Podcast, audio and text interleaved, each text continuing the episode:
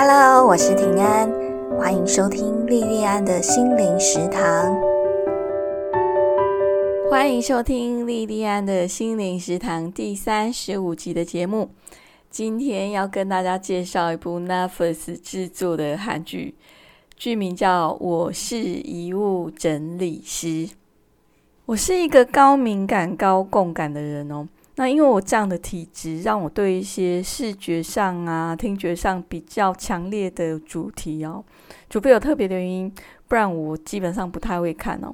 比方说像希区考克的经典片《惊魂记》哦，我那时候是因为我在艺术大学念书，然后我们那时候有一门课，我们一整个学期就在看这部片。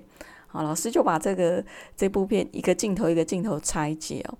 我是因为这个原因，我才会去看这个很明显是。惊悚片的这样的一部片哦，那像一般像是恐怖片、惊悚片这一类的片型，我基本上我是不敢看哦。那 Netflix 制作的这一部韩剧《我是遗物整理师》，我光是看到片名哦，就会联想到死亡、遗体，甚至是一些很可怕的一些死亡现场哦，也就被我的大脑自动归到不看的那一类哦。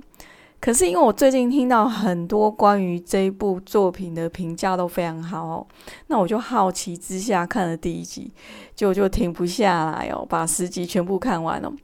那我会这样子一直看一直看停不下来的原因，除了剧情的走向是我比较偏好的，就是我比较喜欢看的是那种在探讨人跟人之间关系那一类类型的片。那除了这个原因以外，还有一个很大原因，是因为我觉得那个男主角韩可鲁超可爱哦。他有多可爱？可爱到让我完全可以理解为什么可鲁的爸爸妈妈，还有他们的那个邻居，也是这部片很主要的一个女性角色，叫树木，会那么爱他。我如果是他们，我也会很爱很爱他。我是遗物整理师这一部韩剧，光是剧名哦就很清楚是在谈。遗物整理师这一份工作的内容哦，那它每一集的内容都是从死亡开始哦。那剧情里面的确有的时候会有遗体，那偶尔还会有一些可能大多数人不会想要看到的死亡现场，比方说过世很久才被发现的独居老人那个满布蛆虫的现场啊，或是一大片血渍的凶杀案公寓哦。可是这些画面都只是点到为止的拟真哦，它并没有让我有太多不舒服的感觉哦。那我是觉得说，如果连像我这样高敏感的人视觉上都可以接受的话，大多数的人应该更不会觉得这些画面很恶心、很恐怖哦。韩可露的爸爸叫韩敬佑，韩敬佑他开的这间公司叫天堂宜居哦。Move to heaven 啊，就是帮你搬家到天堂这样子。天堂移居公司除了清理过世的人的遗物以外，还会清理过世的人的重要遗物，然后把这些对于呃过世的人来讲有重要意义的东西交给应该交给的人哦。那可鲁的爸爸韩敬佑在第一集就过世了。过世前有透过他的律师，请他同父异母的弟弟当可鲁的监护人哦。然后他弟弟叫做崔尚九。这部韩剧呢，就围绕在可鲁跟崔尚九所接的一个一个委托案，还有可鲁跟崔尚九他们两个主角本身哦，也有很多很多的故事哦。这个整部韩剧就围绕在他们接的案子跟他们两个人本身的故事上哦。比较特别的是哦，韩克鲁他二十岁哦，可是他是一个雅斯伯格症的患者哦。那因为雅斯伯格症的关系，让他对于一些特定事物的固着性很强哦。他也没有办法去感受到其他人的情绪跟想法哦。这个感觉起来是很缺点的特质哦。可是，在这一部韩剧里面，却成为他。很专注在清理遗体现场，还有整理遗物的一个优点哦。还有他直来直往，不理解大人世界有时候会拐弯抹角的那种复杂，也让他整个人看起来就是很天真哦。在这部片里面，你会看到很多他跟其他人的对话哦，他讲出来话那种感觉哦，他就是很直率、很单纯哦。你你会觉得说他根本就不像一个二十岁的成年人哦。我每次听他在跟其他人讲话，我都觉得他他讲出来的那些话，很像是我们家那个六岁的弟弟哦，非常非常单纯，非常非常可爱哦。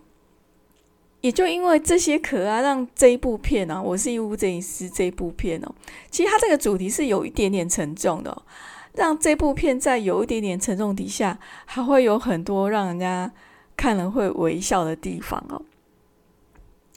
那除了这个以外呢，可鲁对于他经手过的那些文字啊、数字啊，还有听过的话。他都过目不忘，也过而不忘哦。即使是很复杂、很复杂数字，他都这样子，都都会很清楚。这样只要看一眼就完全记起来哦。他这样的高功能呢，也成为他们在寻找遗物要要去找谁这个这个主要的一个剧情内容里面很重要，然后也非常非常厉害的能力哦。透过对遗物这些蛛丝马迹的观察，还有追溯哦，去找到过世的人想要找的人，然后透过这些遗物替过世的人说出他们想说却没有办法说出来的话。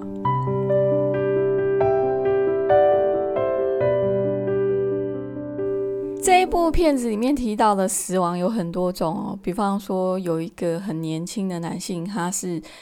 因为被他的老板很没有良心的对待，受伤死掉。然后还有独居老人孤独死，还有情杀，甚至还有急诊暴力，甚至还有长照。老人照顾老人，然后后来照顾者他没有办法继续照顾下去，后来就两个一起自杀。然后甚至到最后还有透过一个找妈妈的成年孤儿的死亡。他去讲南韩战后历史里面的一个海外孤儿的问题哦。台湾跟韩国的社会形态其实蛮像的。这部作品提到的一个一个现代的故事啊，其实我们大部分几乎都有在新闻报道里面看过。可是这部剧集，它只是轻轻的点出问题哦，它并没有那个意图想要去深入探讨或是评论这些事情的是非对错哦。那它只是很单纯的借由天堂宜居这间公司，他们给他们自己的使命哦，然后将过世的人的遗物交给他们生前重要的人哦。然后透过一些看起来很平常、不起眼的遗物，比方说电器的使用说明书啊、看过的杂志哦，像这样很不起眼的东西，然后去追溯过世的人他们生命里面重要的故事哦。韩克有跟崔阳角他们有接的其中一个案子是过世的人自己打电话来委托他们去整理遗物，他就是跟他们预定说他们几天之后哈。去那里整理遗物这样子啊，那这一个案例，他们他就是常照的例子啊，他就是老人照顾老人，后来那个照顾者他自己也得了癌症，然后又失业，所以他就没有办法再继续照顾他的老伴哦，然后他们夫妻俩就决定一起吃药自杀哦。这个类似的事件，其实台湾也曾经发生过。这个剧组就透过朝上九的嘴巴，就说出很多人在看这样的事情的时候会有的看法哦。朝上九他就说：“想死就自己去死啊！他到底在想什么？他老婆有什么罪？啊，只是有一个很草率的责任感，连别人的生死也一起决定。那这样跟杀人犯有什么不同？那对于朝上九这样很不屑的反应呢？”可鲁却跟他叔叔曹尚九说：“你不知道他们是怎么过世的，你就不要乱说话。”可鲁这样的反应就让我想到二零一六年全台湾应该都知道的小灯泡命案哦。一个还没有满四岁的小女生，就在光天化日之下，在大马路上被一个陌生人杀害哦，而且是在她的妈妈面前哦。新闻刚发生的那一段时间哦，其实我跟几个妈妈朋友哦，只要看到相关的新闻，都会忍不住掉眼泪哦。你看，连我们这样子无关的人都还是会替他们难过哦。他们本人哦，小灯泡的父母，他们本人会有多么的悲痛哦。可是，在这一场非常惨的悲剧里面哦，小灯泡的妈妈王婉玉女士哦，她并没有扮演一个很无助的受害者家属的角色哦，她非常的理性的去面对这样惨的一件事情呢，然后甚至后来还从政哦。那我在电视上有看到一段话，我印象非常深刻哦。他说他想要去找出到底是什么样的家庭跟社会环境，造就出加害小灯泡这样的人哦。到底这个加害者以前是怎么样被对待的哦，才会做出这么残忍的事情哦？王爱玉女士说，她要找出这样的脉络。才能真正杜绝类似事情的再度发生。这个是她要为小灯泡做的事情，她要让小灯泡的死死的有价值哦。这个是王婉玉女士让我觉得非常感动的地方哦。那我们再回到这部韩剧哦，我是医务整理师这部韩剧哦。其实很多事情我们表面上看起来是错误的哦，不对的哦。可是说真的，我们不是当事人，我们甚至跟当事人都不认识。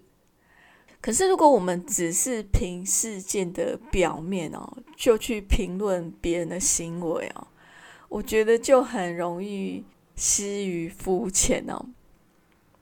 然后在我刚刚提到的这个两个老人一起去自杀的这个案例里面哦，自杀当然是不对的哦。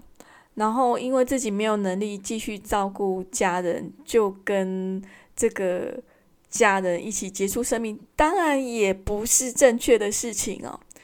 可是，撇开这个表面上的对或不对、好跟不好以外，当我们深入去了解他们本人他的生命轨迹跟他的生命故事以后，或许我们就可以在。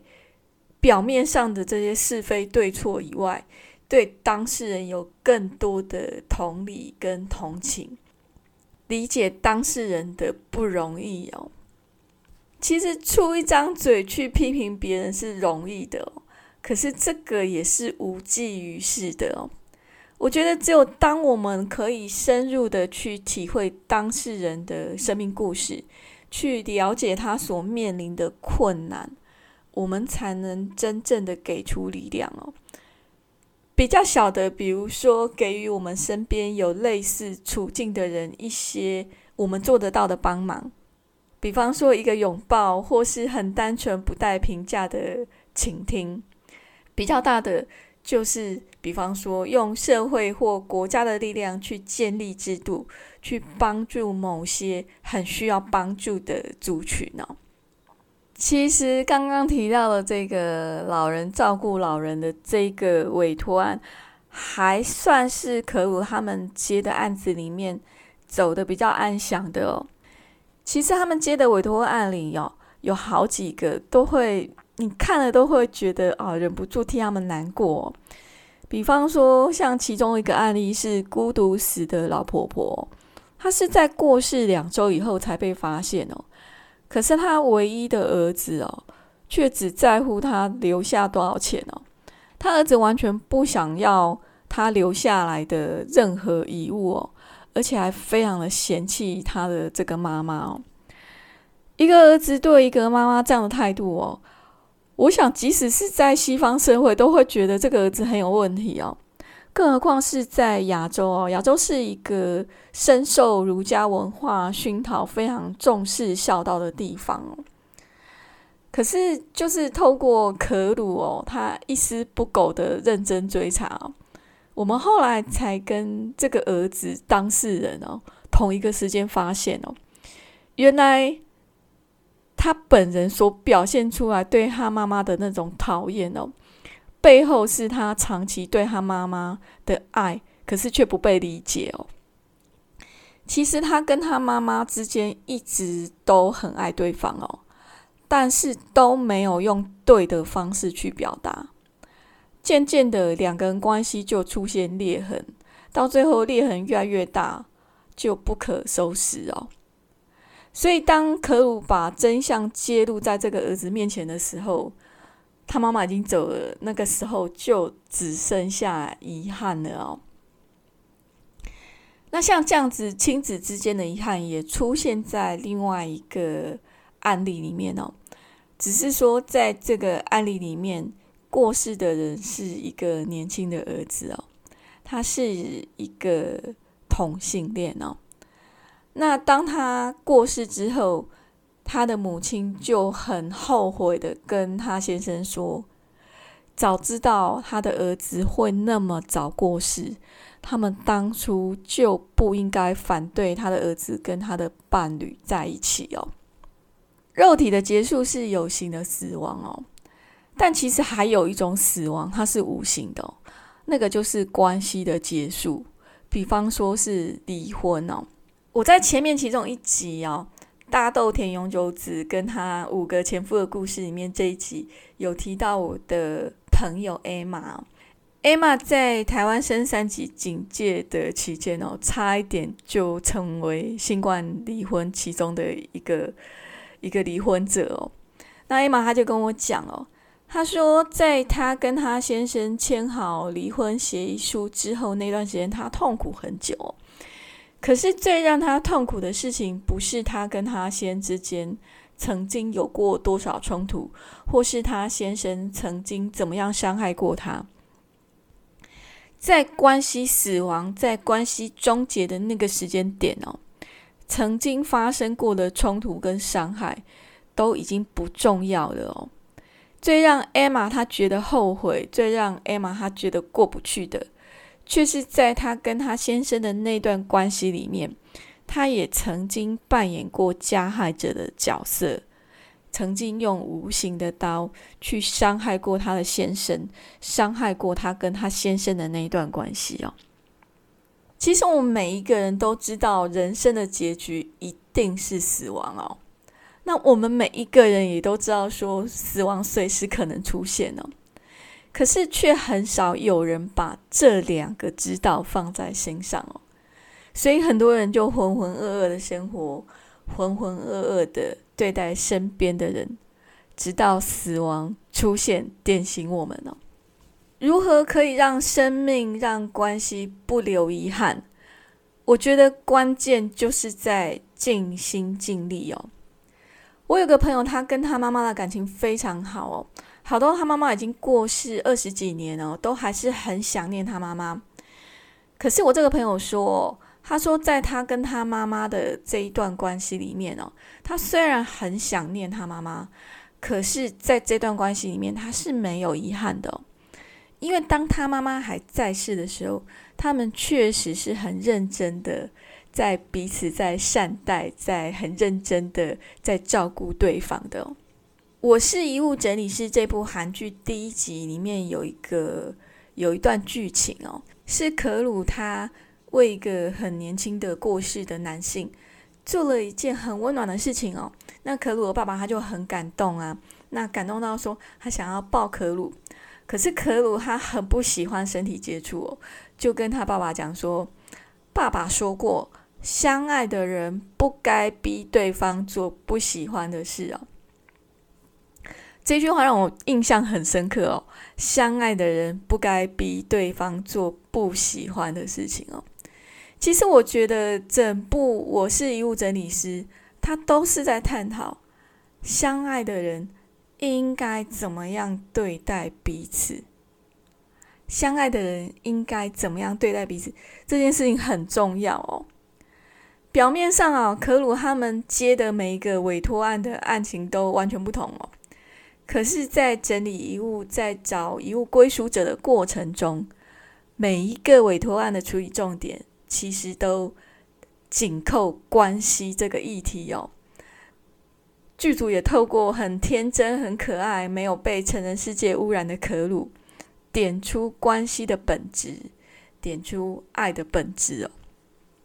聊到这边哦，我忽然很想要听一首歌哦，很想点播一首歌哦。这是大爱电视台曾经播过的一部连续剧哦，主题曲叫《牵手人生》，非常好听哦。它歌词里面就有提到：爱着你的爱，梦着你的梦，悲伤着你的悲伤，幸福着你的幸福。我觉得这一段话很能够点出关系里的真谛哦。那大家如果对这首歌有兴趣的话，可以去 YouTube 搜寻哦，搜寻《牵手人生》主题曲哦。那我会把它放在我们这一集的资讯栏里面。好，我们再回到《我是遗物整理师》这部韩剧哦。它虽然是一部跟死亡有关的职场剧哦。可是我觉得更像是一部探讨关系本质的推理剧哦。透过可鲁他很厉害的能力去侦查、分析，然后带我们看一个个跟我们一样的平常人，然后他们跟生命里面重要的人之间的故事哦。听说我是遗物整理师这部韩剧会推出第二季哦，我真的蛮期待的呢。如果真的有第二季的话，我想我一定会看的哦。韩剧，我是遗物整理师，我就介绍到这边哦。今天的节目就到此结束。如果你喜欢我的节目，而且你是 Apple 的用户的话，欢迎订阅我的节目，并且给我五颗星哦。谢谢你的收听与支持，我们下次再见喽。